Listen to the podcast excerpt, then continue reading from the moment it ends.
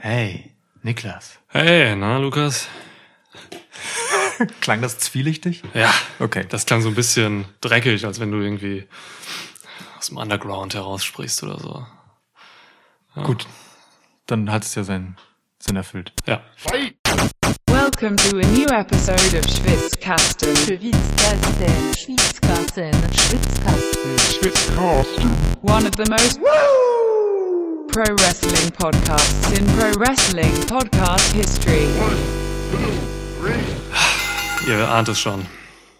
Ich habe es auch angeteasert, genau wie Shane McMahon die Sache vorher angeteasert hat. ähm, wir reden heute über etwas, das sich zugetragen hat bei Raw äh, dieser Woche. Wir reden über Raw Underground, Ja. unter anderem. Ja. Aber das wird schon der Fokus dieser Episode sein. Ähm, wir sitzen hier auch bei uns, bei mir im Keller jetzt. Ja. Also das ist ein Kellerraum, das ist der Maschinen, der Heizungskeller quasi des ganzen Hauses. Mm. Wir haben hier eine, ähm, ja, was ist das da neben uns? Eine Schaltbox irgendwie, Elektronik fürs Haus. Haben wir eben noch Molotow-Cocktails draufgeworfen, Ja. ähm, wie das die neue Gruppierung bei Raw jetzt auch gemacht hat. Ähm, deswegen flackert hier das Licht jetzt auch immer so. Also das ist schon krass. Hier ist auch ein so ein Heizungsrohr geplatzt. Da kommt so, ich hoffe, es ist kein Gas, aber es sieht halt einfach aus wie so ein Wasserdampf oder so raus. Ähm, Wir haben schon geprüft, also wir filtern das Geräusch später raus im Podcast. Ihr werdet es Ja. nicht hören, aber wir hören es die ganze Zeit und es ist, äh, ist mega laut am Ohr. es ist äh, angenehm, unangenehm für die Atmosphäre. Ja. Ja. Ja, gut. Aber irgendwie authentisch auch, ne? Es geht Genau. authentisch. Das ist doch das, das Wort der Stunde. Genau. Wie ist das Nomen nochmal? Autenz. Autenz, Potenz. Potenz. Oh, warte, Ja. bevor wir das vergessen. Ähm, diese Ausgabe des Schwitzkastens wird euch präsentiert von unserem geschätzten Zuhörer Sven, Mr. Motorman, ähm, der die nächsten paar Folgen tatsächlich präsentieren wird, beziehungsweise eine nette Gabe von ihm. Er hat uns sehr viel Getränk zukommen lassen. Spezi für mich, ein Vorrat, der für einige Folgen reicht, und Bier für Niklas. Ähm, es handelt sich heute um Alte Liebe, dunkle Weiße von der Weißbierbrauerei Kuchelbauer aus Abensberg. Vielen Dank dafür, lieber Sven. Ähm, das einzigartige Bier- und Kunsterlebnis steht hier. Bayerische Bierkultur und Kunst in einer der ältesten Brauereien der Welt. Entdecken Sie in Kuchelbauers Bierwelt Interessantes und Amüsantes rund ums Bier und genießen Sie das reizvolle Ambiente des Kuchenbauer Turmes. Kuchelbauer, Entschuldigung, Kuchelbauer Turmes.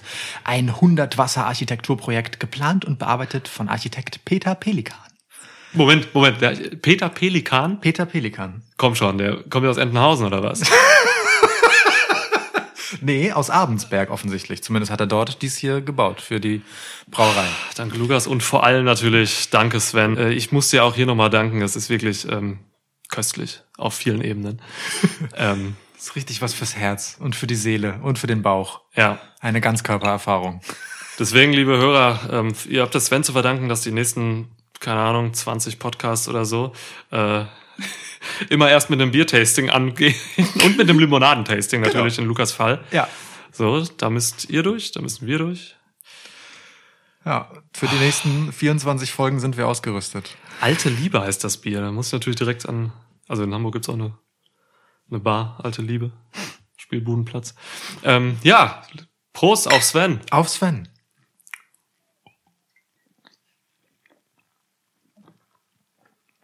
Boah, es schmeckt exakt wie jede Paulaner Spezi. Mega. Krass. Echt? Ja. Und wie ist die alte Liebe? Ja, da merkt man einfach, dass diese äh, Brauerei Kuchelbauer einfach ein Weißbierspezialist ist. Das ist traumhaft. Also reizvoller, reizvoll am Gaumen. Ähm, hat auch ein bisschen dieses Undergroundige so. Sehr Ja, gut. so dieses Independent-mäßige, dieses auch ein bisschen brutale im Abgang so.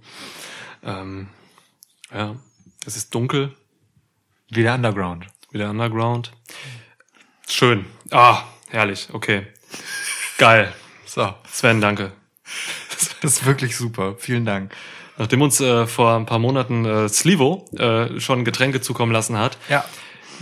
Das ist echt krass. Also die Leute wollen wirklich, das hatten wir auch in unserer ähm, Geburtstagsepisode besprochen, die Leute wollen uns tatsächlich unterstützen ähm, und das ist, das ist einfach schön. Und da es momentan noch kein Merchandise gibt, also ne, die, Die gebrandete Taschentuchpackung äh, ist unterwegs, behaupte ich einfach mal. Ähm, Konzeptionell ist sie unterwegs. Der Ja. Gedanke ist da und auf, ja. genau. Deswegen konzentrieren sich Leute momentan auf Getränke und das ist cool. Ja. okay. ja. Das ist, aber ich finde es auch gut für die, äh, für die Stammtischatmosphäre, weißt du, die wir hier so haben. Dieses Ja. lockere, leicht angesäuselte Fachsimpeln. Aber doch sehr tief, wenn man dann irgendwie um zwölf an der Theke hängt und nochmal wirklich das Gespräch über die Ehefrau hält oder was weiß ich. Genau. Ja. Du meinst jetzt äh, Tony Storm. Ja. Ja. Oder ich bin mit Tony Storm verheiratet, wer das nicht weiß. ja. Ja. Niklas Storm. Wobei mein neuer Wrestling-Crush eigentlich Anna Jay ist. Anna Jay. Von Niklas. J. Niklas J, das ist geil. Nick J. Klingt Nick gut. J, könnte direkt mein Wrestlername sein. Stimmt. Ja, Wer finde ist das? Nick J. Krass. ich, find ich schlecht. Ja. Ja. Geh doch mal damit in den Raw Underground. Ah, da war die Überleitung, die wir nach zehn Minuten jetzt endlich gebraucht haben, um von diesem ganzen Scheiß wegzukommen und äh, wirklich reinzugehen in das Thema. Ey, ich weiß gar nicht, also frage ich dich jetzt einfach mal, wie du das fandest? Nee, nee, nee, mach Nee, mal ne? nicht. Das ist irgendwie- das passt nicht dazu. Ich frag dich, wie fandst du Ja, das ist besser. Ähm, Ja, es geht gut los. Einfach, das, das, die alte Liebe, die, die katalysiert hier auf jeden Fall, bringt uns direkt auf Hochtouren. ja, die alte Liebe. Oh. Aus Abendsberg. Gibt's wohl ein, ähm, gibt's wohl einen Morgensberg und bekriegen sich diese Dörfer irgendwo in den Alpen? Äh, Morgental. Morgental und Ja, Abends, Abendsberg. Abendsberg und Morgental. Ich glaube, die sind sich nicht grün. Okay. Ja. Ich wette, die einen machen dieses dunkle Bier und die, äh, das heißt alte Liebe, was ich gerade trinke, und die anderen machen neue Liebe und das ist hell. Oder neuer Hass. Neuer Hass. Heftig. Heal, das sind, also dann ist Morgental der klassische Heal. Ja. Okay, cool. Ja. Stimmt, das ist ein Facebier. Ich kann mich nicht um die Antwort äh, rumwinden. Ähm, ich muss sie beantworten. Ähm, Raw Underground, ja. Vielleicht, bevor ich sage, was es ist, Lass uns kurz mal erzählen, was es ist, bevor du sagst, wie es ist. genau, bevor ich sage, wie es ist, sage ich erstmal, was es ist. Ja.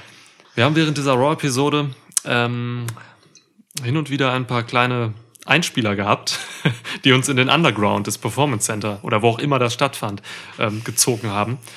Ähm, es handelt sich um ein, keine Ahnung, MMA angemaltes Kampfschauspiel im Stile von Fight Club und äh, Bloodsports, wer, also die Wrestling-Show Bloodsports. Wer das nicht kennt, guckt euch das mal an, ist cool. Ähm, ich kann es gar nicht so richtig benennen. Also es wurden da unten äh, in einem alten Warenhaus äh, Kampfszenen gezeigt, moderiert von Shane McMahon, der permanent am Mikro war. Es gab tanzende äh, Showgirls auf der Bühne, die permanent eingeblendet wurden. Es Ja. gab ein Schnittdrama. Ähm, ich habe gestern Whisky gekauft und, äh, den, und da stand hinten drauf ein Torfdrama Ah, weil es so torfige Aromen hat. Und das hier war ein Schnittdrama Ja. tatsächlich. Äh, unfassbar viel schnelle Frequenz an Schnitten. Ähm, es gab wieder äh, eine gescriptete Crowd. Ähm, es hatte, es sollte alles so einen Shoot-Charakter haben. Es gab einen Ring, der kein Ring war, weil keine Seile vorhanden waren. Ja, einfach nur so, ein, Ja. so, ein, so eine Empore halt im Prinzip, ne, wo die Leute drumrum stehen. Ja. Es gab Jobber, die gesquashed wurden. Es gab nur Squash-Matches ausschließlich an dieser, Ja. in dieser Raw-Episode. Und es gibt keine Regeln, Es gibt keine Regeln. sagt zumindest Shane McMahon. Ja. Aber einen Referee gab's, der irgendwann Stopp sagt. Manchmal einfach nur, weil jemand, ja, ähm, K.O. geschlagen wurde und manchmal, weil jemand getappt hat. Ja. Aber Three Counts gibt es zum Beispiel nicht bei Raw Underground. Ja, weil eigentlich hat Shane McMahon auch äh, die meisten Kämpfe beendet. Ja, also ja, ist okay, ist okay, ist gut. Ja, ja. Ja. Also im Prinzip be befinden wir uns in, in Oh. den, der Dunk den dunklen Abgründen der Fantasie von Shane McMahon. Ich weiß nicht, ob das auf Shanes, also ja, man sagt, das geht auf Shanes Mist so, aber ich glaube einfach, Bruce Pritchard hat jetzt endlich mal irgendwie Fight Club entdeckt, den Film so. Ähm, bestimmt 25 Jahre alt schon. Und hat sich einfach mal überlegt, geil, das ist ein cooler Film, ey, das müssen wir irgendwie umsetzen. Und dann kam das dabei heraus. So. Es ist Gut es, möglich. Es ist schon krass. Ähm, auf Twitter habe ich natürlich äh, alles gesehen, was man sehen kann. Ähm, Im US-amerikanischen Twitter-Raum äh, wurde das erstaunlich positiv auch wahrgenommen. Also die sind mehr so von meiner Wahrnehmung her so nach dem Motto, okay, neuer Ansatz, cool, guck ich mir mal an, so. ähm, Im deutschen, in der deutschen Szene wurde es mehr oder weniger zerrissen.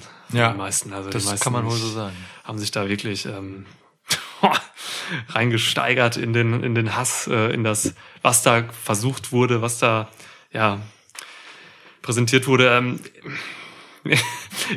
ich konnte mich natürlich wieder, wenn's, äh, wenn die Emotionen natürlich so hochkochen, konnte ich mich eigentlich wieder nur ein bisschen reinlegen und ein bisschen schmunzeln so. ähm, ey, ja, es ist wirklich, es ist wirklich krass. Nun sag doch, wie du es jetzt findest. Ey, vielleicht ist es auch gar nicht so wichtig, aber mich würde es schon interessieren. Was hast du dort gesehen, also darin gesehen? Ähm, mal ganz abgesehen davon, was es ist, Ja. Was soll es sein? Was kann es werden? Was will das überhaupt? Weißt du? Also ja. so Ja. ähm, in der bisherigen Darbietungsform, ah, jetzt gehe ich tatsächlich dann doch ein bisschen schon mal rein in den Untergrund ähm, meiner meiner Meinung. Ähm, ich fand's halt sehr vorsichtig. Ähm, also klar, es hatte sehr war sehr viel präsent in der Show und es wurde auch viel thematisiert und drüber gesprochen. Aber so richtig viel gezeigt hat es eigentlich erst einmal nicht, sondern ich habe das Gefühl, das ist halt wirklich wie so ein Trailer gewesen im Sinne von, hm, mal gucken, wie die Leute drauf reagieren. Vielleicht lohnt sich das ja, da was zu machen. Viel mehr habe ich da erstmal noch nicht gesehen, ehrlich gesagt. Ja, ja. Also die Kämpfe an sich, so, ich äh, schaue ja bei, gerade bei sowas, schaue ich sehr, sehr auf die, auf die technische Darstellung quasi dieser Kämpfe. Ja. Und so. Und ähm, da habe ich das Wort vorsichtig äh, auch total ähm, im Kopf gehabt, so, weil das, was da gezeigt wurde, war jetzt halt nicht wirklich nah dran an dem realen MMA-Stil oder so. Nee. Also es gab halt natürlich die Ansätze so, ne? Ähm, auch wirklich im Kampf, aber man sah, wenn man sich ein bisschen auskennt, sofort, dass das keine Shootfights sind oder sonst was oder dass das nichts mit irgendwelchen realen Dingen zu tun hat. Es gibt, weißt du, da kein Mensch in der Welt des richtigen Kampfes benutzt Double Axe Handles, Ja. um irgendwie auf dem Boden zu halten. So. Ja. Also völliger Unsinn. Ähm, de- deswegen war ich da so ziemlich enttäuscht, so, weil ich habe mir gedacht, als das Ganze losging, da dachte ich noch so, okay, der Typ, der dieser Jobber, der da gerade im Ring steht, der sieht schon irgendwie aus so von der Statur und der Bewegung her, als wenn das ein Kämpfer ist. Also ich, ne, wie du dich bewegst als Kämpfer, wie ausgeglichen du bist und so, das kann man schon erkennen. Vielleicht sind das auch MMA-erfahrene Leute. Das, da gehe ich mal von aus einfach. Aber das war sehr vorsichtig, was dann gezeigt wurde. Ja. Ich habe da nicht diese Gefahr gesehen. Es gab Oh, es, diese eine Powerbomb war krass, aber eine Powerbomb ist jetzt auch nichts, was du eigentlich in so einem, in so einem Kampf siehst. In, Schon in der gesehen. Form. Schon gesehen. Habe ich auch gesehen schon. Ja, ja. Ähm, hier, wie ist der Typ nochmal, der Fighter mit der, der immer die Kette um hatte? Bronze, Brown? Ich bin ultra schlecht mit Namen. Ah, Ich brauche zehn Ja, Jahre ja. für. Also- äh, also wirklich, ich muss einen Wrestler fünf bis sechs Mal gesehen haben, bevor ich irgendwann seinen Namen weiß. Außer er hat echt Eindruck gemacht. Das ist wirklich furchtbar. ganz, das ist in meiner in ähm, ähm, Dings und in meiner MMA äh, Cook-Vergangenheit sozusagen liegt das Ganze so weit zurück, dass ich dir wahrscheinlich noch so vier Leute oder so aus dem Kopf sagen kann. ja, okay. Und das sind halt die offensichtlichen.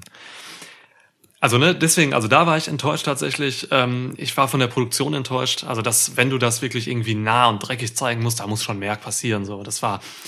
Ja, also ich habe überall Ansätze erkannt, die Potenzial haben für etwas. Gerade in dieser Zeit, in dieser äh, Pandemie-Ära. Ähm, aber wenn es ein Trailer ist und wenn das nur ein Experiment war und man da noch Sachen dran modifiziert, dann nehme ich das. Aber so wie es jetzt war, da kann es nicht bleiben Ja. finde ich. Ähm, da war mir auch einfach zu wenig dieses Räudige drin, was man verkaufen wollte.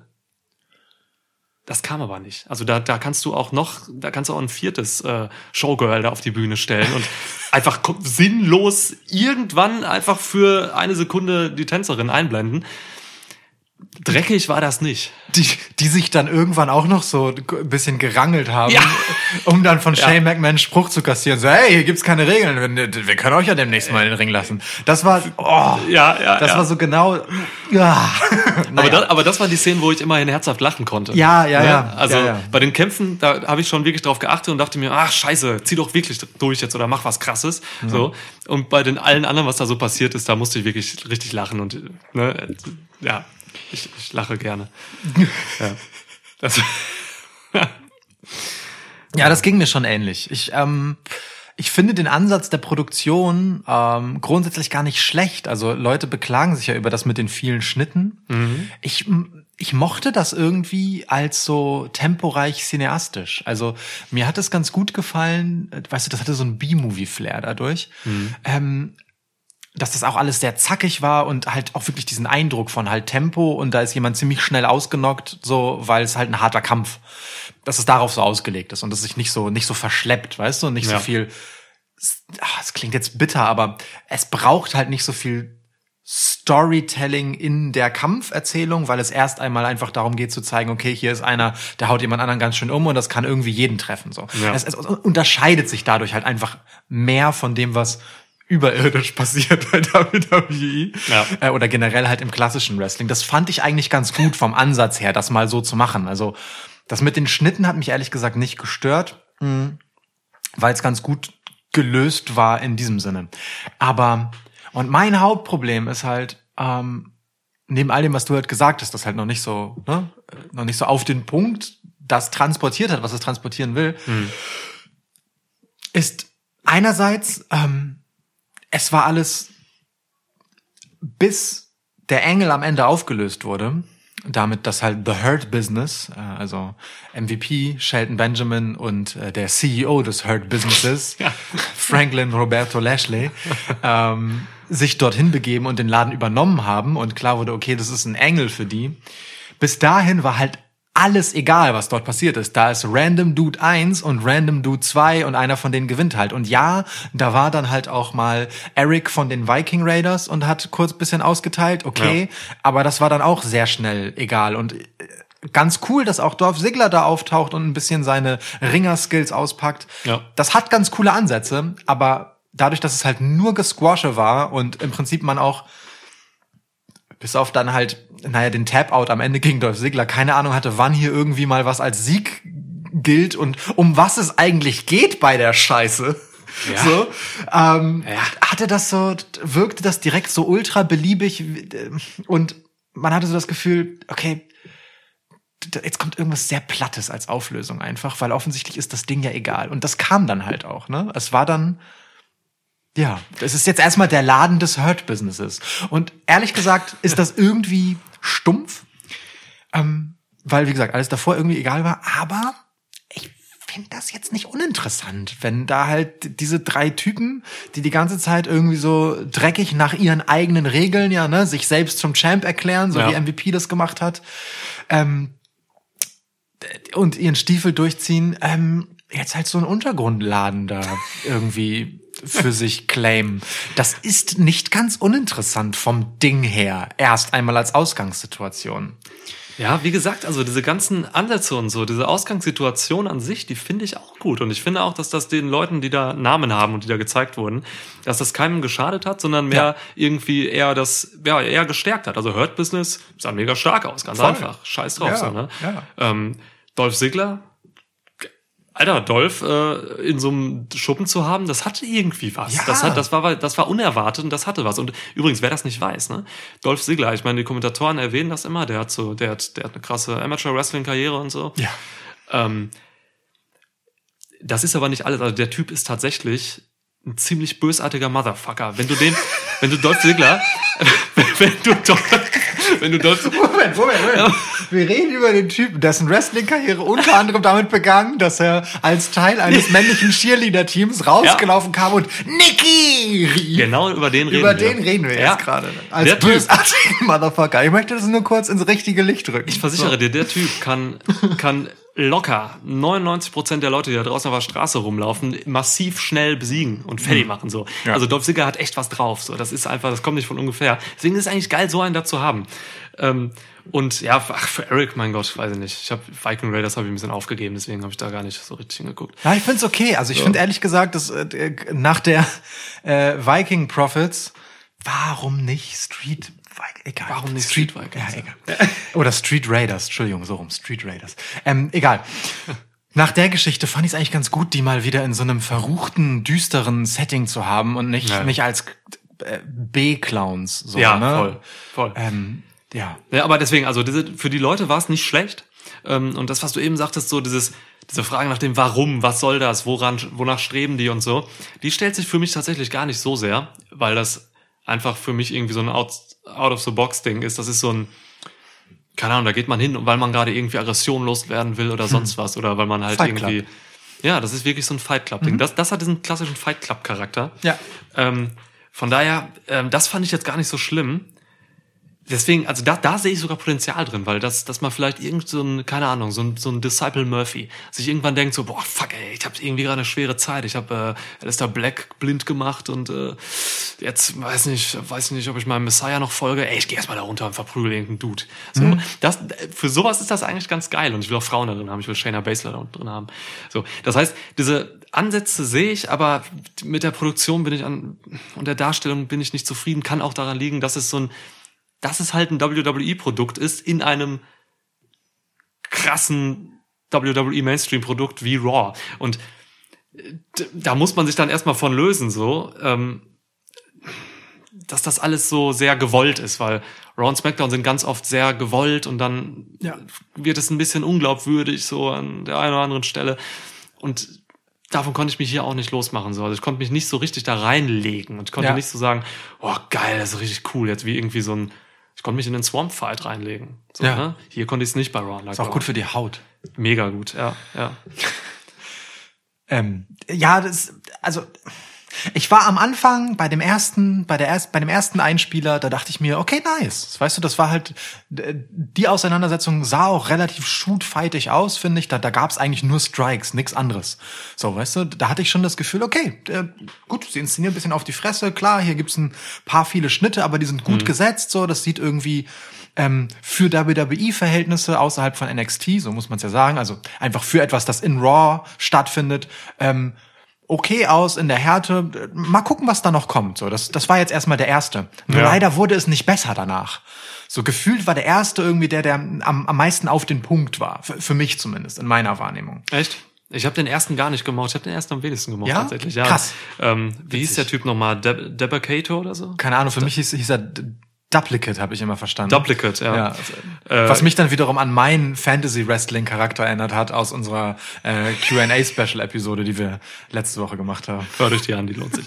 ähm, ja, Babatunde ist das vorher ähm, aus dem Performance Center. Ähm, ich fand, boah, weiß nicht, ich fand, fand das irgendwie ganz schwierig. Mhm. Da fand ich die Kämpfe am, am, am, unrealistischsten. So, das alles, was mit Okay. was Dolph Ziggler so gemacht hat mit seinem äh, Jobber, so, das war alles nachvollziehbar und, und irgendwie sah für mich richtig aus. Ja, versteh so, ich. In Sachen realit realistisches Kämpfen.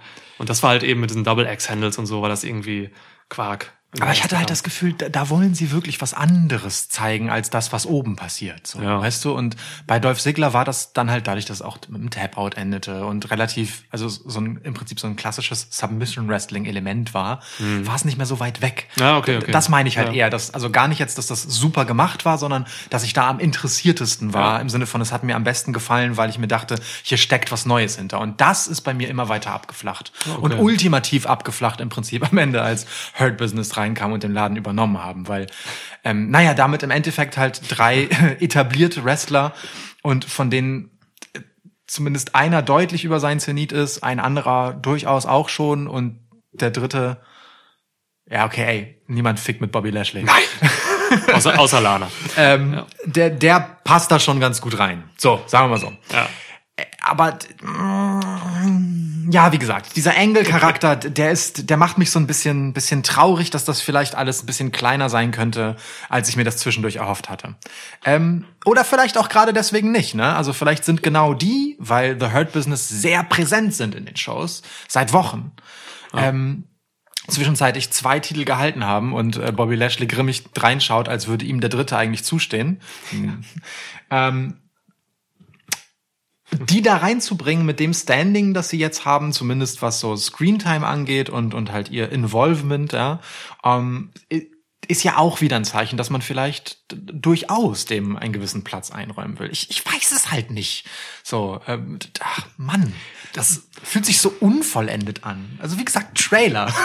Ja, ich meine, das war das erste Mal. Ne? Das ist, dass es nicht vollendet ist, ist irgendwie klar. Trailer trifft es total, finde ich. Ähm, ich frage, du hast gerade schon immer gesagt, so, du hast gerade schon immer in deiner, in deiner, in deinen Reden äh, Vergleiche mit dem Wrestling da oben gemacht und jetzt da unten. Ich Ja. sehe das auch topografisch tatsächlich. Ja, zu Recht. Ähm, da stellt sich für mir halt eine Frage, mit der ich das, mit der ich ein großes Problem habe. So, ähm, was bedeutet das, dass diese beiden Darstellungsformen von Kampf in einer Show, nämlich bei Raw, gezeigt werden? So, Ja. ähm, wenn du da unten halt äh, Knockouts hast von einem von einem von einem Forearm Strike oder äh, irgendwer von einem Double X Handle einfach so krass beschädigt ist, dass es einen Abbruch gibt im Match und so. Was bedeutet das für das normale Wrestling, was da oben stattfindet? So können die da oben einfach alle nicht richtig zuschlagen oder was? So, da, also diese Diskrepanz da äh, oder dieses, diese Ambivalenz in dem äh, in dem in der K-Fape Heftigkeit von Aktion so. Das ist schon ein Problem, finde ich, Wenn- weil es, es, es ging ja jetzt bei dieser Raw auch so, dass es immer hin und her geswitcht. Dann kam mal ein Underground-Kampf und dann ging es wieder hoch und da war ein normales Match. Die Ambivalenz der K-Fape-Heftigkeit. Ja, So, so wird dein Buch heißen, oder? ja, Ja. ich, ja, ich, hier eine Seite habe ich. ja. Ja, Ich kann meine Notizen leider nicht lesen. Es ist zu zwielichtig hier. ja, Dieses flackernde Licht macht es unmöglich, etwas zu erkennen. deswegen habe ich ja halte ich ja meinen Blog immer an die brennende Mülltonne, die wir hier haben. Ich hoffe, ich kann das Knistern der Flammen nachher rauseditieren. Mach das mal bitte. Ja, wir haben noch ungefähr äh, 45 Minuten Sauerstoff hier. ja. Also ne, das ist schon schwierig, ähm, wie man das quasi in einer Show verkauft. Ja, So, das, Ähm, ja. Äh, Ich meine, der Weg führt, also äh, ehrlich gesagt, führt der einzige Weg für mich ähm, dahin, dass man sagt, äh, dort unten sind halt, also wortwörtlich, wie Shane McMahon sagt, keine Regeln. Das heißt, die Aktionen, die dort zum Sieg führen, sind halt auch entweder die Finisher, so, ne, wie man sie kennt, oder halt einfach Aktionen, die du oben nicht zeigen dürftest. So. Ähm, Aber das hatten wir jetzt noch nicht leider. Genau, Da aber das wäre, das wäre halt ein halbwegs konsequenter Ja. Schritt, um damit umzugehen. Oder über Submissions kannst du natürlich auch gehen, ne? Ähm, die ganzen gebannten Moves da unten. genau. Dann gibt's mal wieder endlich hier Package Pile Drivers und sowas. Ja. Nee, aber halt sowas wie, äh, keine Ahnung, ähm, dann macht man halt bisschen härtere Faustschläge so vom Ding her. Die sind ja, die passieren ja oben kaum. So, ne? Die meisten Strikes sind ja dann doch eher, ähm, ich sage mal, verhalten und nicht so, nicht so die, die richtig harten, durchgezogenen Dinger ins Gesicht, so ein, so ein schm netter Haymaker, so, ne? Oder ähm, Uppercuts sind dann halt in der Regel eher mit dem Oberarm getroffen, ähm, als dass man da halt wirklich so Street Fighter-mäßig äh, einen Shoryuken auspackt und von unten Kinnhaken gibt. Tiger Uppercut. Saga zweimal am besten. Saga, das ist heftig, Alter. Saga, das ist ein richtiger Arschlochgegner. Boah, Saga hat im, äh, bei, bei Raw Underground, ey. Das ist eine hervorragende Überleitung, Niklas. Au, au, auf geht es, Wunschliste Raw Underground. Also, wir kommen ja nicht umhin, uns zu fragen. Jetzt, The Hurt Business haben den Laden übernommen da. Ähm, wer kommt jetzt hin und äh, geht ihn auf den Sack? So. Ich, glaubst du, das geht weiter? Für mich war das, habe ich, also ich habe es verstanden, dass Hurt Business das für diese Episode jetzt übernommen haben, weil sie einfach nur Bock hatten gerade und frustriert waren, ähm, Fight Club mäßig wieder.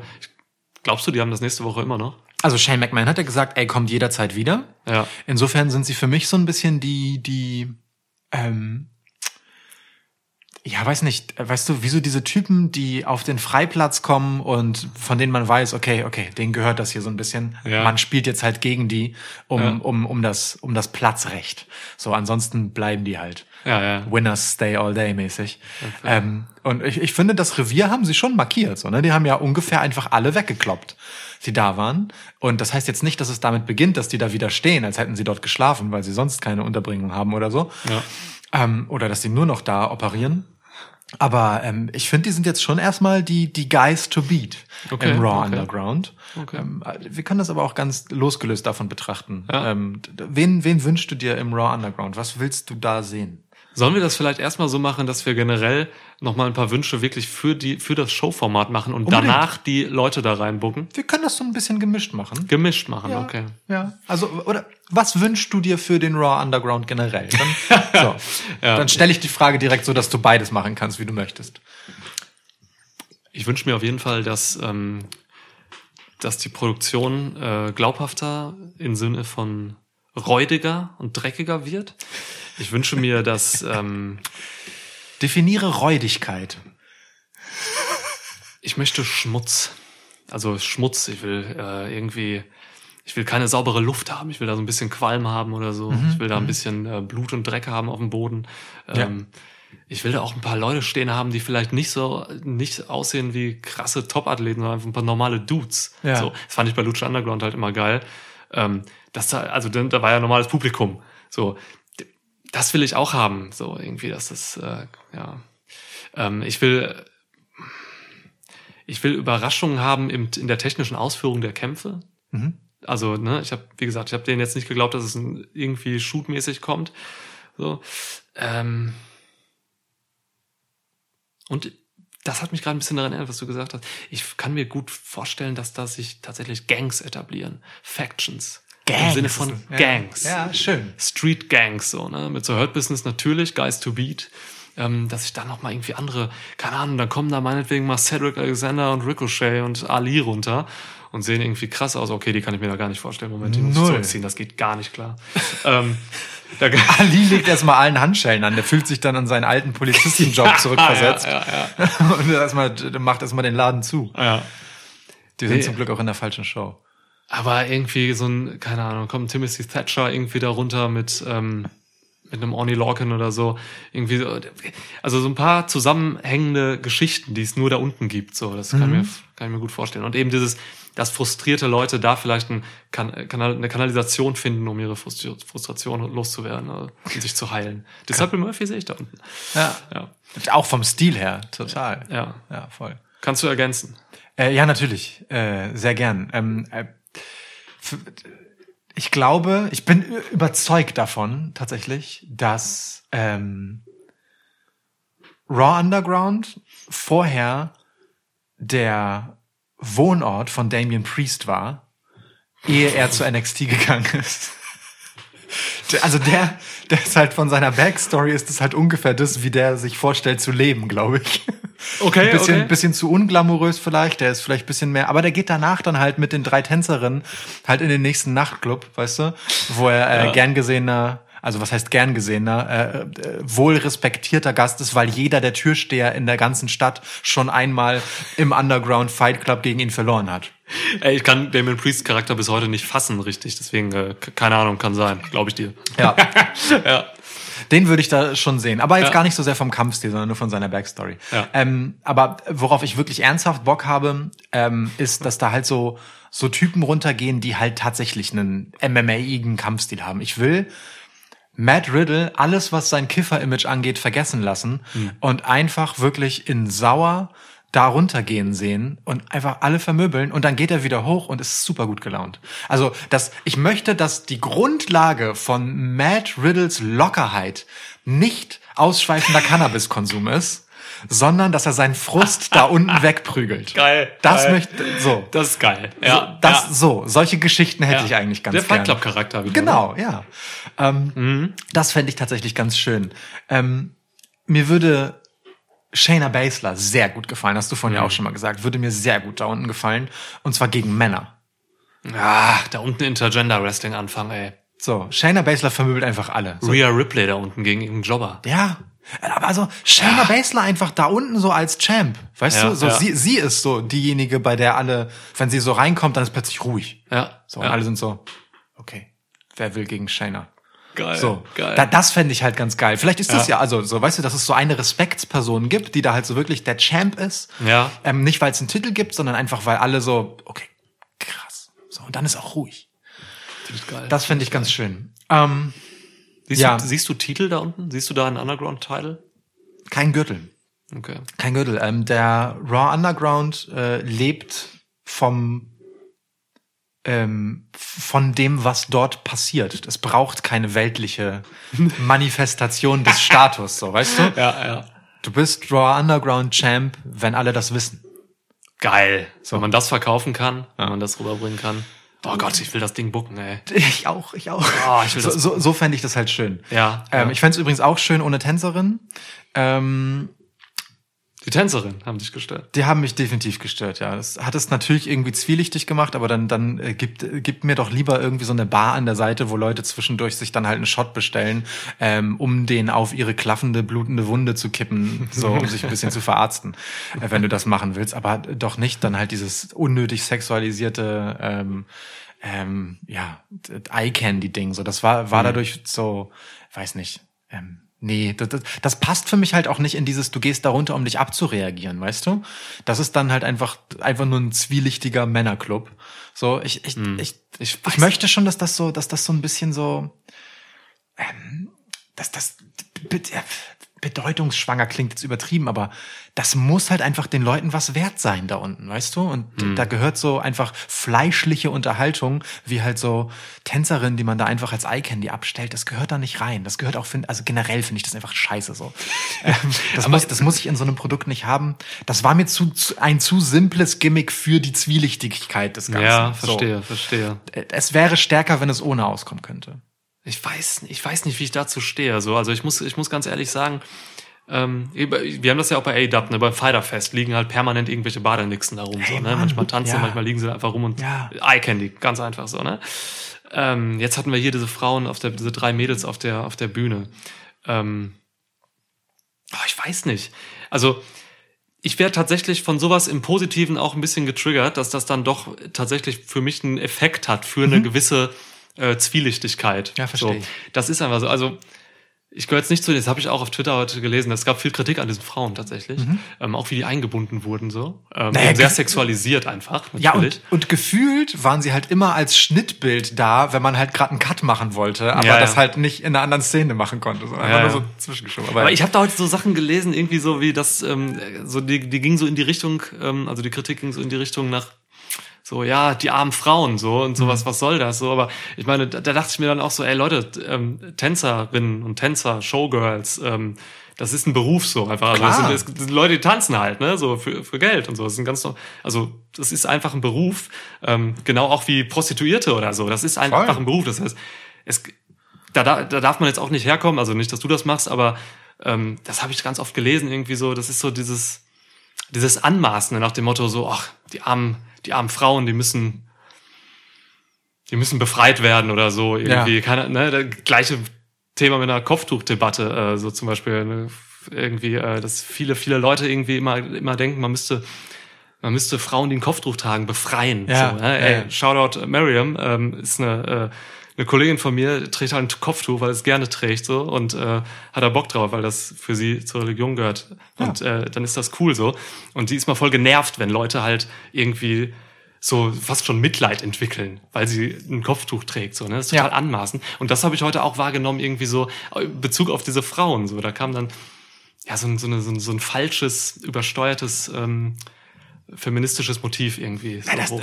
ich finde das ähm, tatsächlich gar nicht äh, unbedingt feministisches Motiv. Das, ist- das ist immer so ein bisschen missverstanden. Das ist halt das, der klassische Saviorism.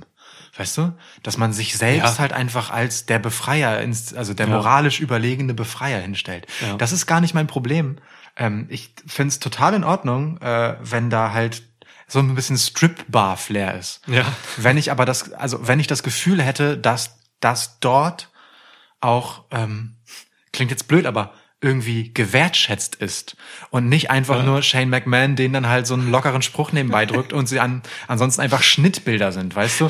ja, das ist, ja. das ist halt so ein bisschen das Ding. Ähm, Ich finde das alles total okay, wenn es halt ernst genommen wird und seinen Platz hat. So, es gibt, gibt auch weltliche Beispiele, ganz andere, äh, wo, wo es ähnliche Problematik quasi gibt aus so einem so einem Gedanken von, ah, wir wollen jetzt mal modern sein ähm, und und das kritisieren, äh, ne und damit ziehen wir aber in Wirklichkeit eine Sache den Boden weg. So, also Cheerleading zum Beispiel, ne, so äh, wurde mitunter ähm, in der deutschen Basketball-Bundesliga halt abgeschafft. Ich glaube, Alba war es, also irgendein großer Verein hat gesagt so, naja, wir wollen Frauen hier nicht nur als Sideshow haben. Das Ding ist, du nimmst, Ach, du nimmst denen halt einfach eine der wenigen Bühnen, die sie bekommen, um sich einem größeren Publikum zu präsentieren, Ja. weg damit, indem du halt einfach sagst, wir befreien euch davon, dass ihr hier nur ein Beiprodukt seid. Mann, die hatten einfach einen festen Platz für eine Show. Ja. So klar, das Publikum ist nicht für die da, aber die können was damit machen, so, ne? Und das, Ja. das ziehst du denen unter den unter den Füßen weg. Und äh, da kommt aus dem richtigen Gedanken nicht immer das richtige Ergebnis bei rum. So. Ein gutes Beispiel. Ähm, Das, ja. So, und so ist das hier halt so ein bisschen, ne? Ähm, in dem Sinne, als das, ja, okay, cool, da sind auch Frauen, aber ich hätte die schon lieber im Ring gesehen, weil du bist immer noch bei WWE, dem Laden, der sich äh, mitunter Women's Revolution auf die, äh, oder Evolution dann später, auf die Fahne geschrieben hat. So, und dann äh, kaum äh, darf ein alter weißer Mann wie Shane McMahon seinen Untergrund da hochziehen, sind, sind Frauen wieder nur Eye-Candy, so vom Ding her, weißt du? Ja, ja, ja, ja. Äh, Ich hätte es halt geil gefunden, wenn eine von denen, also oder wenn zwei, wenn die beiden sich einfach anfangen zu prügeln, wenn, ne, weißt du, wenn dann diese kleine Rangelei zwischen denen gewesen wäre und es wäre gewesen so, hey, Girls, settle that in the ring und dann gehen die da halt hin und hauen Ja. auf die Schnauze, so. Dann wäre es wieder okay gewesen, so, weil ich meine, was sie nebenbei machen, während, wenn sie die Kämpfe langweilig finden und sie tanzen lieber, auch cool. Ja, ja, nee, ich verstehe schon, ich So, verstehe schon, ja. boah, bisschen in Rage geredet jetzt spontan. Ja, kein, kein Ding, kein Ding. Kleiner Exkurs, äh, in Sachen Showdance. Ja, aber ich will, ich will Ja. Frauen da drin haben. Ich will Frauen im Raw Underground. Das soll, äh, oder es, meinetwegen ist es auch ein kompletter Männerclub. Ist auch okay, aber entscheidet euch halt so ein bisschen. ja, schön. Ähm, wie fandst du das mit der Musik? Was dort ja auch anders war als äh, in klassischen WWE-Matches oder Wrestling-Matches generell, ist ja, dass Ja. durchgehend Musik lief, auch während der Matches. Für mich hatte das dadurch so das Gefühl von so so einem so einem so einem Beat-em-up-Spiel, weißt du? Wo halt so Hintergrundmusik läuft, während zwei Dudes sich auf die Schnauze hauen und dann ist irgendwann halt einer K.O., weil seine Energieleiste leer ist. Weil ungefähr genauso unnachvollziehbar war da auch das Ende des Matches. Wahrscheinlich hat es gereicht, als so, um, um ihm seine Lebensenergie zu nehmen. Ja. So, ähm, und weil das halt nicht an, weil dafür keine Anzeige eingeblendet ist, muss Shane McMahon das sagen, so ungefähr. Ähm, aber das hatte für mich dadurch so ein, so ein Beat-em-up-Feeling und irgendwie fand ich das ganz gut. So für, mit der Musik. Ich hätte gerne den Kontrast und würde gerne mal sehen, wie es ohne Musik komplett ausgekommen wäre. Mit, doch ohne äh, Ton. Mit, mit nee, also, also schon mit dem Schnaufen und dem Klatschen und so. Ja, ja. Ähm, da kann man schon einiges vermitteln mit. Mm, Wenn man in Sachen realistische Showkampfgeschichte gehen will, ähm, dann könnte man es eigentlich probieren mal mit, mit ohne Ton. Mhm. So, weil, weil darüber kannst du halt dann wirklich dieses Schnaufen und so ein bisschen dieses menschlich nahe äh, darstellen und zeigen. Weiß ja nicht. Die Musik, ich fand's, ah, ich fand's eher nervig, weil es das Ganze ein bisschen unglaubwürdig gemacht hat. Hm. So, warum sollte Musik laufen? Also diese Art von Musik laufen. Das war jetzt auch keine Musik, die da in der Halle durch Boxen läuft oder so. Ne? Das hätte ich halt lieber gehabt, wenn das ja, so gewesen das könnte wäre. man probieren, dass da einfach irgendwie, keine Ahnung, Metallica im Hintergrund spielen, so. Da- ähm, dann könnte es was bringen, weißt du?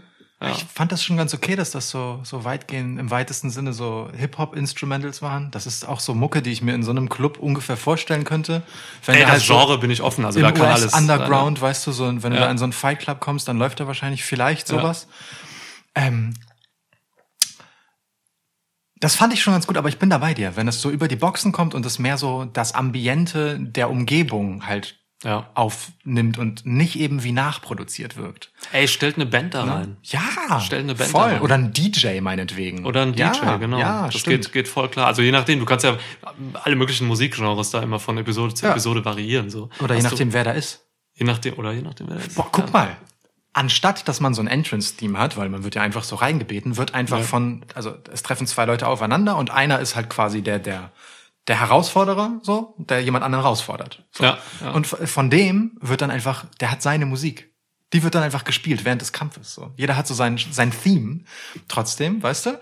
Ja. Ähm, ja, nur halt Ja. nicht nur für die Entrance, sondern halt so für den Kampf. So. Und dann Das kriegt das direkt so eine eigene, so eine eigene Färbung. Ja. Und dann, dann sagen die das auch so zum DJ, ey, DJ, play my song, I wanna fight this guy. So, Ja. weißt du? Ah, da- da- da- Dann, dann, dann wird's halt auch geil. So, wenn man, wenn man da halt ein bisschen mehr Authentizität reinbekommt. Ja, man muss das irgendwie auch mehr atmen lassen. So. Ja. weiß Das war alles schon sehr, sehr gedrückt irgendwie so von, von einem offensichtlichen Skript. So. Mm. Ah, Ja, schwierig. Ey, bei Lucha Underground hatten sie ja auch eine Band, ne? Ja. Die, die, ah, die war da mehr so, also die spielte nicht während der Matches natürlich, aber äh, hat halt zwischendurch einfach ein bisschen Show gemacht. War auch eine wechselnde Band, ähm, oft auch die gleiche. So, aber äh, das war halt irgendwie schön. Also da war so ein, da war so ein, so ein Unterhaltungscharakter drin, der die Sache auch authentisch macht, weil in dieser Halle dann einfach irgendwie eine Show geboten wird, so äh, mit verschiedenen Elementen halt eben, nicht nur Kampf, sondern auch ein Rahmenprogramm so. Ja. Und da kann man noch ein bisschen mehr machen. Ähm, mich würde noch interessieren, wie du die Rolle von Shane McMahon da interpretierst oder wie hast du sie gelesen und wie fandest du das? Für, für mich ist äh, Shane McMahon so der Mäzen von dem Laden. So. Also das, das ist so seins und das ist so ein bisschen wie tanzt für mich. Also sagt er halt nicht nur Ja. zu den zu den Mädels, sondern auch zu den Typen, die sich da auf die Schnauze hauen. Er ruft halt irgendwen auf und sagt so, hey, hier, prügel, wer will, wer will gegen ihn? Ja, so ungefähr. ja. So ist es ja. Ähm, das finde ich erst einmal als Türöffner ganz okay, weil Shane McMahon direkt eine Person ist, die halt so diesen, diesen Leumund von Autorität natürlich hat. So, das passt ganz gut. Ähm, ich mag ehrlich gesagt auch, dass er das die ganze Zeit nebenbei kommentiert, so actionmäßig und das irgendwie krass findet so.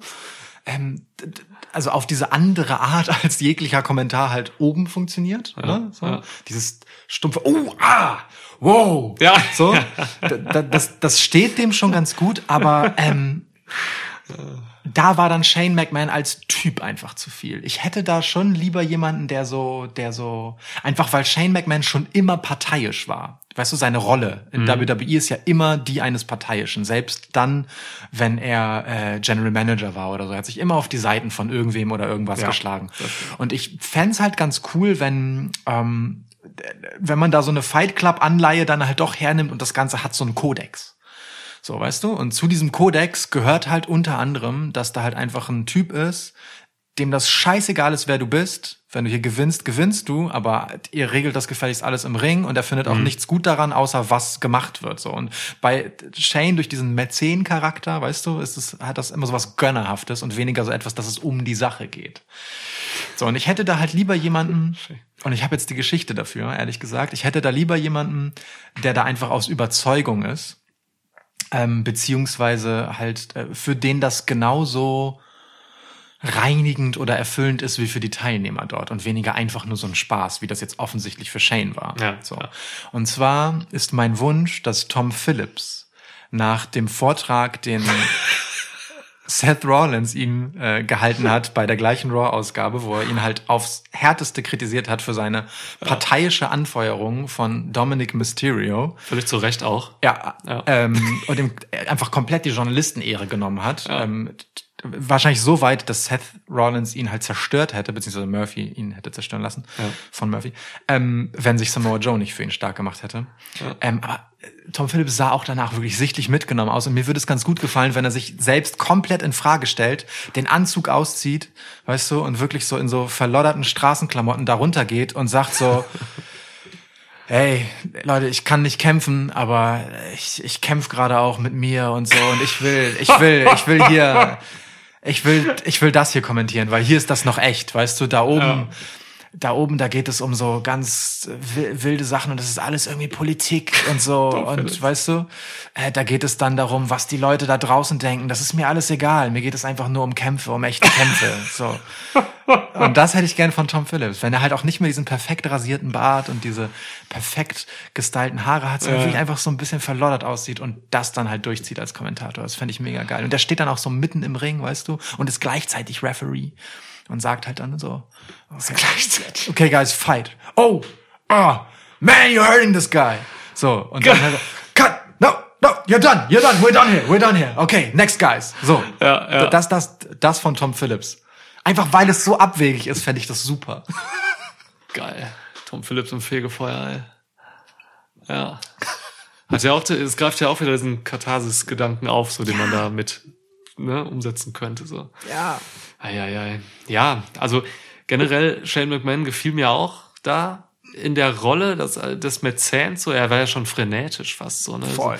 So, so wirklich blutlustig und so. Aber das, also für mich war das Produkt einfach noch nicht hart genug und nicht auch glaubwürdig genug, um diesen Enthusiasmus von Shane halt zu rechtfertigen, den er da gezeigt hat. So, Ja. ne? Das war halt alles, also er war völlig euphorisch, was er da gesehen hat. Und ich dachte mir nur so, ja, ich habe da eigentlich nicht viel gesehen. So deswegen, also Shane McMahon hat in seiner Karriere schon viel Shit gesehen. So, ne? Ja. Ähm, Song ist halt auch MMA erfahren tatsächlich, hat selbst trainiert auch. Ich weiß nicht, ob er gekämpft, gekämpft hat er, glaube ich nicht. Ähm, er wollte aber Vince McMahon nachweislich auch immer mal wieder ähm, für MMA begeistern irgendwie. Das klappte nicht so richtig. Vince McMahon steht da nicht drauf. Mhm. Jetzt hat er hier halt sein eigenes Baby so bekommen damit. So, aber da muss halt echt noch dieser glaubwürdige Shoot-Charakter hinterher, dass man, dass ich ihn da wirklich ernst nehmen kann. Ja. So, da Ja. kam zu wenig. Ansonsten finde ich das aber von der Idee, und das ist auch wieder so ein Ding, der Ansatz stimmt, von der Idee fand ich es gut, dass Shane McMahon das da macht in seinem olivfarbenen Hemd so. Äh, das, das ist schon okay, ja. Ja. Aber wie kriegen wir das denn hin? Also sind das wirklich nur die Kämpfe oder brauchst du da wirklich so ein bisschen die Leute, die das halt auch wirklich. Also, wer kann das denn gut verkaufen? Wen hat WWE denn, den sie da runterschicken können, von dem man sagen kann, mach das mal. Zeig uns das mal. Brock Lesnar. Das Ding geht durch die Decke, wenn Brock Lesnar da runtergeht. Der ist ja doof, wenn es nicht mehr underground, es durch die Decke geht. Halt die Fresse. Aber ansonsten ist Brock Lesnar wirklich eine fabelhafte Idee. Ja, Brock li Lesnar. liebe ich komplett. Weil alles, was mit Brock Lesnar gemacht wird, funktioniert in der Regel. Brock Lesnar ist ne, für mich einer der wertvollsten Worker noch, die WWE hat oder auf die WWE zugreifen kann. Ja.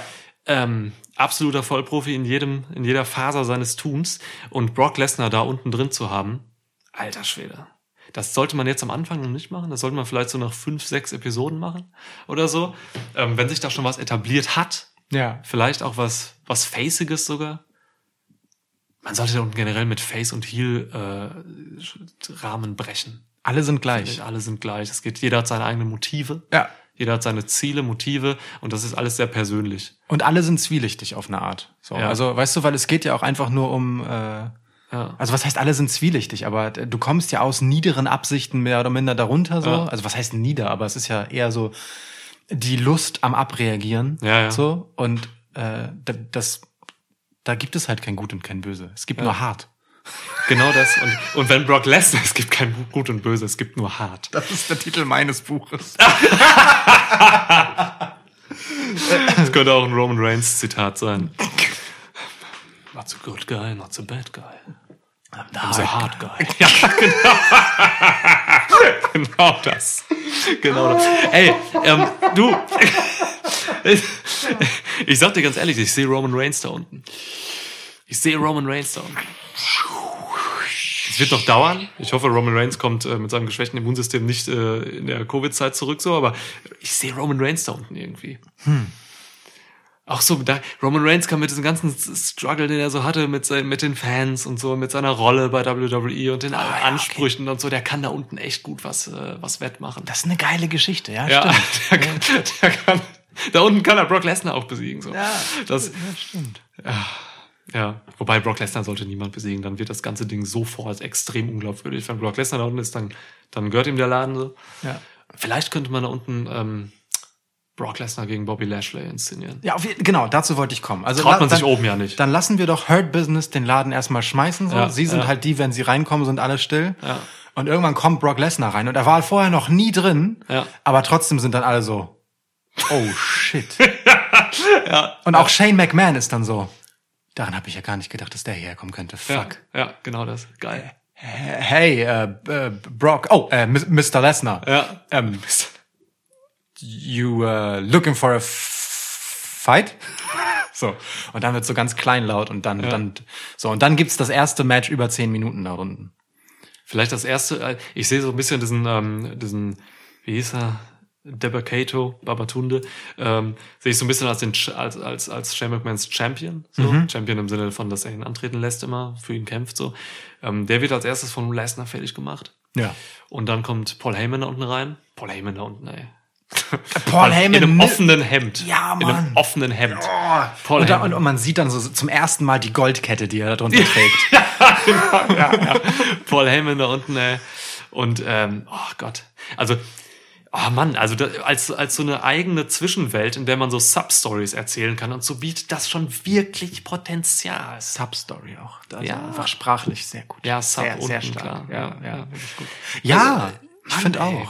Man kann Leute wieder raus, man kann die Leute, mit denen man auch nichts anfangen kann, gerade so, oder mit denen man keine Ideen hat, kann man da unten vielleicht verwursten, indem sie einfach nur ein paar Shootfights machen. So. Ja. Kostet ja keine Zeit. Ein Shootfight oben dauert halt auch trotzdem immer noch seine, seine fünf Minuten mit Einmarsch, Ausmarsch Ja. und sonst was. Ja. So.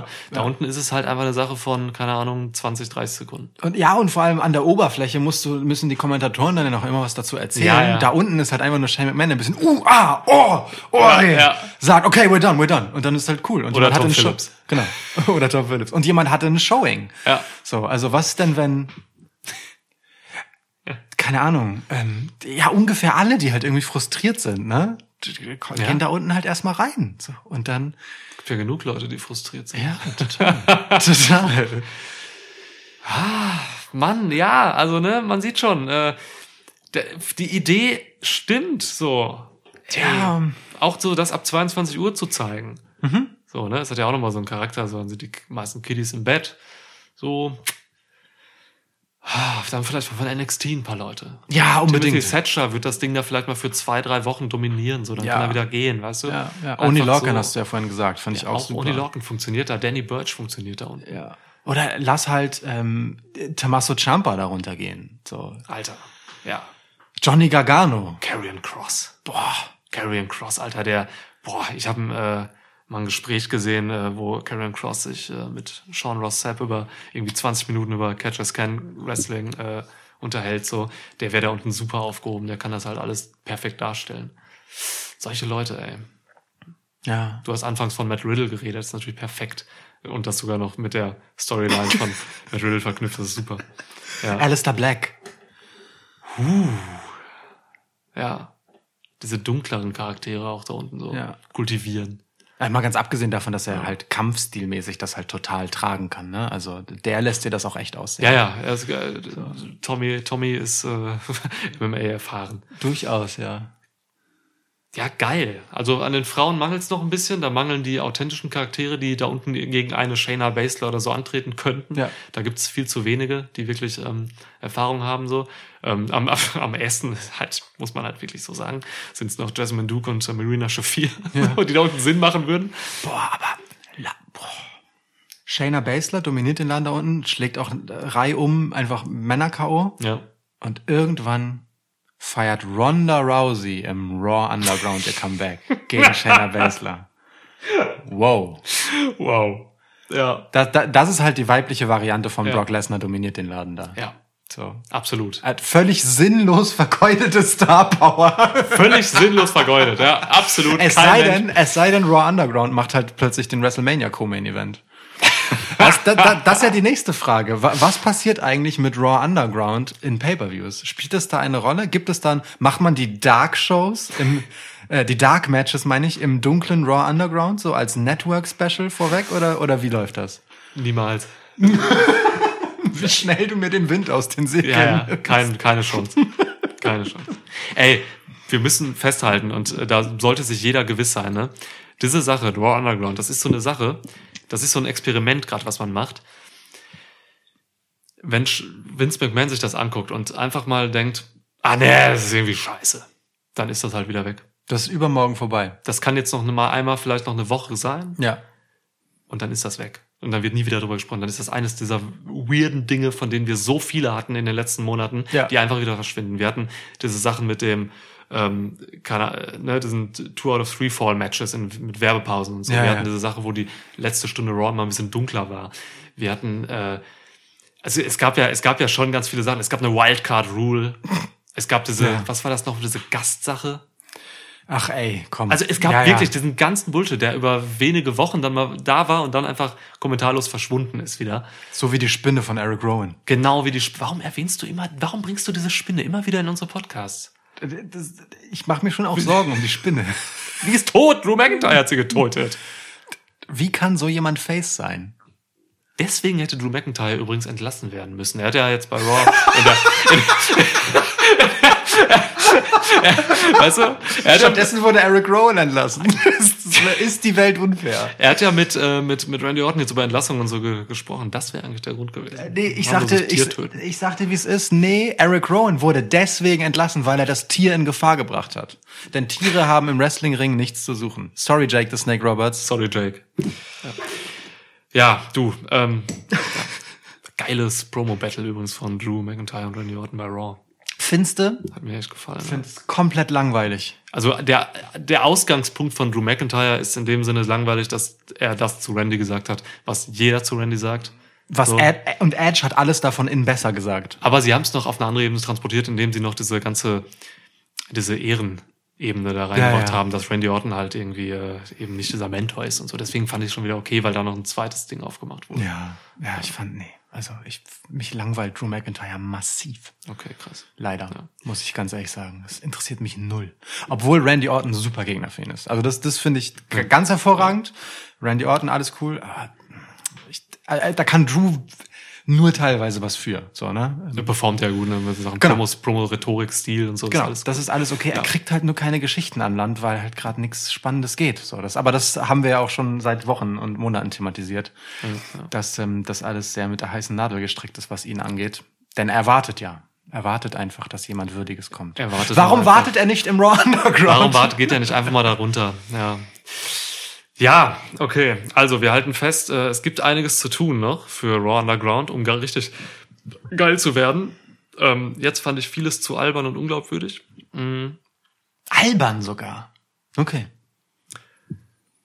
Ja, also bezogen jetzt wieder, und da, da bin ich ein bisschen penibel und ein bisschen, da habe ich hohe Maßstäbe, aber da beziehe ich mich halt wieder auf die technische Ausführung dieser Ja. in Anführungsstrichen MMA-mäßigen Kämpfe. Ja. Okay, pass auf. Ähm, Frage. Würdest, jetzt nehmen wir mal einfach äh, zum Beispiel so etwas, das AEW gemacht hat in dieser Richtung, nämlich äh, den Titelkampf von Jake Hager gegen äh, Dean Ambrose. Ja, Es war ja auch so mittelmäßiges Pseudo-MMA. ja. Ist das ungefähr das, was da unten halt so in, also das war, ist das die Langversion von Raw Underground ein bisschen? Ja, aber eine Langversion ist ja schon so weit weg von der Real von der Vorstellung, was man da unten dann eigentlich bekommen Ja. sollte. So, deswegen Ja. kann ich den Vergleich nicht ziehen. Aber Ja, okay. im Mhm. Prinzip ist es schon das in extrem komprimierter Form. So, Ja, ja, ja, Glaube okay. ich so, was man, was man da unten erwarten, erwarten kann und was man bekommt. Ja. Dann, Weil ver diese, dann verstehe ich deinen Punkt aber gut, ja. diese Shoots kriegst du da halt nicht so, ne? Da Mhm. wird kein, da wird kein richtiger, das ist ja auch immer noch PG, ne? Da wird halt kein Blut irgendwie äh, fließen groß oder so. Ähm, ja. Also man muss da schon für mich was in der, in der technischen Ausführung machen, so wenn man da MMA-Style und irgendwie glaubwürdiges Kämpfen zeigen will, dann muss das schon wirklich, da muss da mehr kommen. So, dann bin ich drin. Dann, dann ist mir der Rest auch ein bisschen egal. So, also ob da jetzt irgendwie Tänzerinnen, wie die Tänzerinnen dargestellt werden, wie die Schnitte sind und so, das kann ich dann ein bisschen verzeihen, wenn mir da was nicht gefällt. Wenn ich im Ring da wirklich äh, richtig geile, geile Action sehe. So. Und das war zu wenig jetzt. Da kann auch ähm, Hype Man Shane noch, noch so viel äh, Euphorie zeigen, so das reicht nicht. Ja. Ja. Ich weiß halt gar nicht, ob dieses MMA-ige der Anspruch ist oder ob es einfach nur in Anführungsstrichen das dreckigere Raw sein soll. Ich habe, also Mm, weißt du, ich, mm. ich sehe das sehr viel stärker noch einfach mit klassischem WWE-Anstrich. So, also alles spricht natürlich dafür, ne, weil weil ähm, da halt äh, viel nachproduziert ist, viel Ja. auf Glanz produziert und so du- durch die Schnitte, Ja. durch die Kameraführung, durch die drübergelegte Musik. Das heißt, der Anspruch ist immer noch irgendwie der gleiche. Es soll halt nur ein bisschen dreckiger wirken. Ähm und ich bin da bei dir. Ich hätte es lieber in konsequenter dreckig. Ich glaube aber nicht, dass wir das im Ring bekommen. Ich, weißt du, ich glaube, das ist schon so irgendwie WWE beheimatet, auch wegen der Sicherheit und all diesen Sachen. Man wird dort gebannte Moves natürlich nicht erlauben. Ähm, und die K-Fape-Problematik ist absolut da, ne? Dass du, du kannst da unten nicht Sachen Ja. ähm, Ja. als Match beendend verkaufen, die oben keinen jucken. Spätestens dann, wenn dort halt das Leute tun ähm, und aufeinandertreffen, die auch oben eine Rolle haben. So, ich meine, Dolph Ziggler und Eric haben ihre Dinge da jetzt einfach gewonnen. Also alle mit Rang und Namen haben ihre Ja. Gegner gesquashed. Aber sobald dort halt wirklich zwei Gestalten aufeinandertreffen, die beide auch in der Oberwelt eine Rolle haben, dann muss da ein Stück weit, ähm, was die Moves und die Aktion angeht, irgendwie äh, die gleiche Physik, die gleichen Naturgesetze Ja. gelten. Voll, Nennen voll. wir sie K-Fape. Nennen wir sie K-Fape, erfinden wir dieses Wort. Genau. Ja, nee, total, total. Das ist ja eben, das ist, das ist halt echt mein, mein größte, meine größte Angst, dass man da das eigene Produkt kaputt macht. Und dass man das schädigt. Ja, ja. Und ich, ich glaube, deswegen wird man sich da nicht äh, hinbegeben, sondern es ist halt vielleicht dann doch nur die irgendwie dreckiger wirkende Variante von Raw mal so als Versuch, ob Mhm. das denn cool ist, ob Leute das cool finden und was man damit machen kann. Denn erzählerisch, jetzt mal von wirklich der Inszenierung und dem, was man sich davon ähm, aus Wrestling-Sicht versprechen könnte, was es an frischem Wind bringen kann, Mhm. rein erzählerisch, storyline-mäßig, liegt da ja schon eine Menge an Potenzial rum. Ja, total. Allein die Tatsache, dass ich jetzt gespannt bin, was ich da nächste Woche zu sehen bekomme, Ja. ähm, ist ja schon mal einfach auch ja eine, eine, eine gewisse Ausschöpfung eines Potenzials so schon. Ja. Ja, das ist das ist schon ja, wie gesagt, also wenn die uns das bucken lassen würden oder so, kann da echt was Geiles rausmachen. Ja. Ja. Einfach auch wirklich, du hast ja gerade die Produktion nochmal angesprochen, ne? Wirklich diese ganze, das ganze schön WWE überpolierte so weglassen und eine scheiß Soundqualität da unten haben. Komische metallische Geräusche vielleicht. Einfach mal auch die Leute, die da stehen, Shoot-Kram rufen lassen. Ja. So, ne? Einfach wirklich kein Skript für die Leute. So eine wackelige Handkamera auch. Ja, weißt ja, du? ja, so, ja. Die halt so wirklich aussieht wie, ähm, da- das Ganze wurde hinterher mit dem Camcorder zusammengeschnitten. Ja. Das, So. das wäre generell ein geiles Motiv. Das gefällt mir gut. Dass man das mit einer schlechten Kamera macht. So, weil da unten halt eben nicht das teure Equipment von oben runtergeschafft wird, sondern eben einfach nur so ein paar Videos. Irgendwie. Oder halt mit dem Handy einfach, ne? Es ist halt einfach mit dem Handy gefilmt, Ja. so auch in der Ja. Wackeligkeit und so. Geht voll, voll. Finde ich gut. Finde ich gut. Ah, Ach ja, da, da, da ist schon noch einiges drin. Mal, mal gucken, ob dieser, dieses Versuchen auf eine Resonanz stößt, die sie weiter in die Richtung gehen lässt. Ja, ja. Denn, also ich glaube, da können wir uns einigen, sie haben da jetzt gar nicht so viel gewagt und das ist einigen schon zu viel. Das, was da gewagt wurde, ist vielen schon zu viel. Ja, ja, ja, definitiv. Ja. ja Leute sind mir entfolgt heute. Weil ich, weil, ich, weil ich nicht absolut kritisch war damit. Das ist kein Witz. Ja. Ja, da, dafür warst du aber in diesem Podcast durchaus recht kritisch, was das Ganze angeht. Ja, ja, das stimmt, das stimmt. Aber ja, es ist, es ist wie so oft bei WWE. Ähm, es sind Dinge da, es werden Dinge versucht, die im Ansatz und in der Grundidee, so wie wir sie deuten, ähm, Potenzial haben, wenn denn nur die Umsetzung und die Konsequenz stimmen würde. Die wahrscheinliche Geschichte davon ist vermutlich auch, dass irgendjemand diese Idee hatte, damit kam und das gesagt hat und dann haben drei andere Leute, die Entscheidungsgewalt haben, gesagt, ja, das ist eine gute Idee und dann machen wir das und das und das und das und das und das und das so und so und so und so. Geh mal nach Hause und der ist halt so, oh Mann, das ist gar nicht, was ich meinte. ja, ja, total. Ja, ja, das kann sehr gut sein. Scheiße. Das ist halt auch das, ich traue einfach dem, dem, dem, dem Personal hinter den Kulissen bei WWE nicht zu, dass sie dieses, dass da genug Leute sind, die Entscheidungskraft haben und die dieses Setting, was da angedacht wird, ähm, mit einer Authentizität beleben können. So, weil da eben, das hast du auch in unserer ähm, Q&A-Folge gesagt, als wir gefragt wurden, was man bei WWE besser machen muss, weil da halt eben viel zu wenig Einfluss aus auch unterschiedlichen äh, Lebenswelten irgendwie ist Ja. bei WWE. Das heißt, du hast da wirklich nur die, die Leute, äh, die, keine Ahnung, die konservativen weißen Amerikaner, so, die da stehen und äh, einfach überhaupt keine Ahnung haben, wie es in, wie es vielleicht, wie man vielleicht so, ein- so ein Underground-Flair überhaupt übermitteln kann. Ja. So, ne? Ja. Ähm, also, keine Ahnung, äh, man kann sich halt, Bruce Pritchard kann sich halt, wie gesagt, Fight Club angucken und daraus irgendwas ziehen. Aber nee, also ich glaube, man holt sich da nicht die richtigen Leute ran, um dann wirklich da wen zu haben, der sagt, hey Leute, mach das mal so und so. Ähm, dann ist das vielleicht glaubwürdig. Ja. Man hat da schon seine WWE-Maske drüber gestülpt, so. Das funktioniert bei sowas halt nicht. Ja, ja. Du kannst nur dann authentisch sein, wenn jemand mit einer tatsächlichen Authentizität dir dabei hilft. Ja. Also woher soll das sonst kommen? Ne? Sonst bist du immer nur die Erzählung eines anderen über etwas, das er nicht kennt. Ja. Das ist immer eine beobachtende Reproduktion. Das ist nicht das gleiche wie etwas wirklich etwas sein lassen. Also muss quasi, die Lösung ist quasi, dass Vince McMahon sich The Hurt Business schnappt und Hm. die vier gehen dann einfach mal nach Brooklyn nachts um eins in irgendeinen Hinterhof und, und schauen sich da an, wie da irgendwie und ziehen sich dann so zwei Gangtypen raus. Ja. Nehmen die mit und sagen, ey, guckt euch das mal an hier.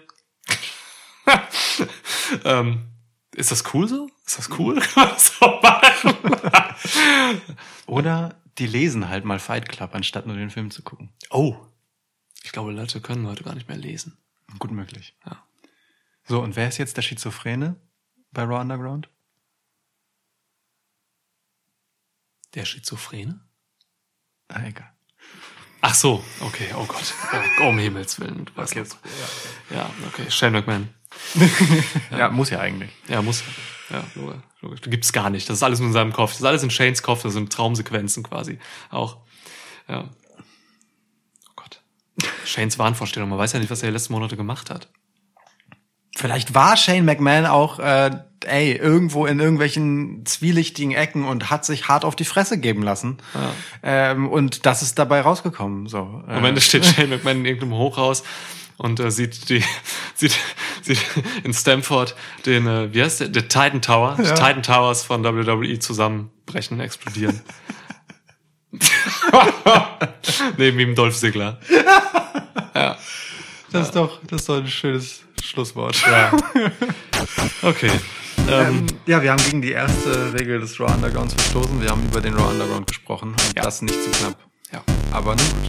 Ähm, hey, WWE-Writer, macht was draus. Hier habt ihr ein paar Ideen gehabt. so ist es viel Spaß damit Rechnung kommt ciao